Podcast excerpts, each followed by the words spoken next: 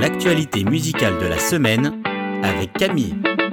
L'album de la semaine. Je vous présente un artiste qui sort cette semaine son troisième album, Chris Renzema. Nommé aux Dove Awards l'année passée dans la catégorie Nouvel artiste de l'année, il revient avec un album qu'il a mûri comme tant d'autres pendant le confinement. Get Out of the Way of Your Own Heart, en français, sortez du chemin de votre propre cœur. Et il ne ressemble pas tellement à ses autres albums, l'artiste en a conscience.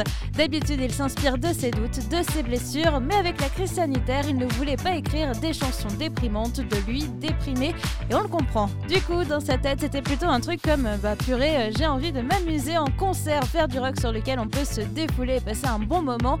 Et effectivement, pas un seul titre n'est à mettre de côté dans cet album, dans lequel on retrouve aussi des collaborations avec Ellie Holcomb, Matt Maher et Leland.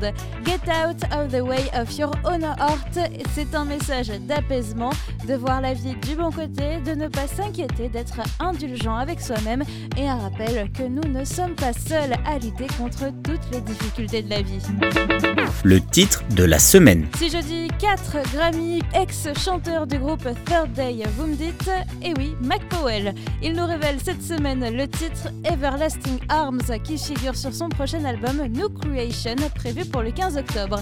Un titre qui n'a aucun mal à nous emporter dans les bras éternels de Dieu, notre refuge, un endroit où rien ne peut nous séparer de l'amour de Dieu. Et on a déjà très hâte de découvrir l'album dans quelques semaines. Le coup de cœur de la semaine. Je pense que c'est la semaine où je découvre de nouveaux artistes grâce au featuring. Ici, c'est Lou Fellingham qui vient de collaborer sur le nouveau single de Luke Qui s'appelle Honor Your Lord.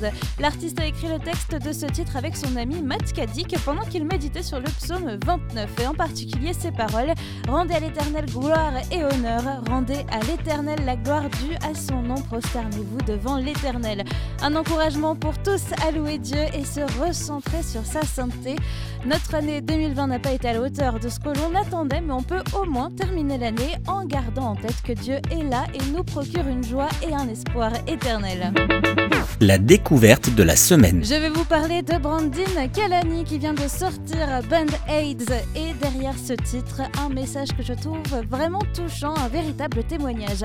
L'artiste explique que lorsqu'il est blessé, il a tendance à mettre des pansements dessus à la va-vite histoire de contenir ses mauvaises émotions. Mais dans tout ça, tout ce qu'il réussit à faire, c'est de mettre de la distance entre lui et Jésus.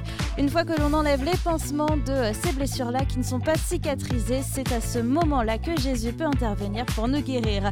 Le message de cette semaine, c'est donc d'arrêter d'essayer de se raccommoder tout seul, petit pansement par petit pansement, et laisser Jésus agir dans nos vies. L'info de la semaine. On a des nouvelles de Francesca Battistelli cette semaine, plein de bonnes nouvelles en plus. Elle attend son sixième enfant et elle vient de sortir un nouveau titre intitulé God Pas besoin de traduire beaucoup plus que ça. Le message nous réveiller, nous rappeler que Dieu est bon.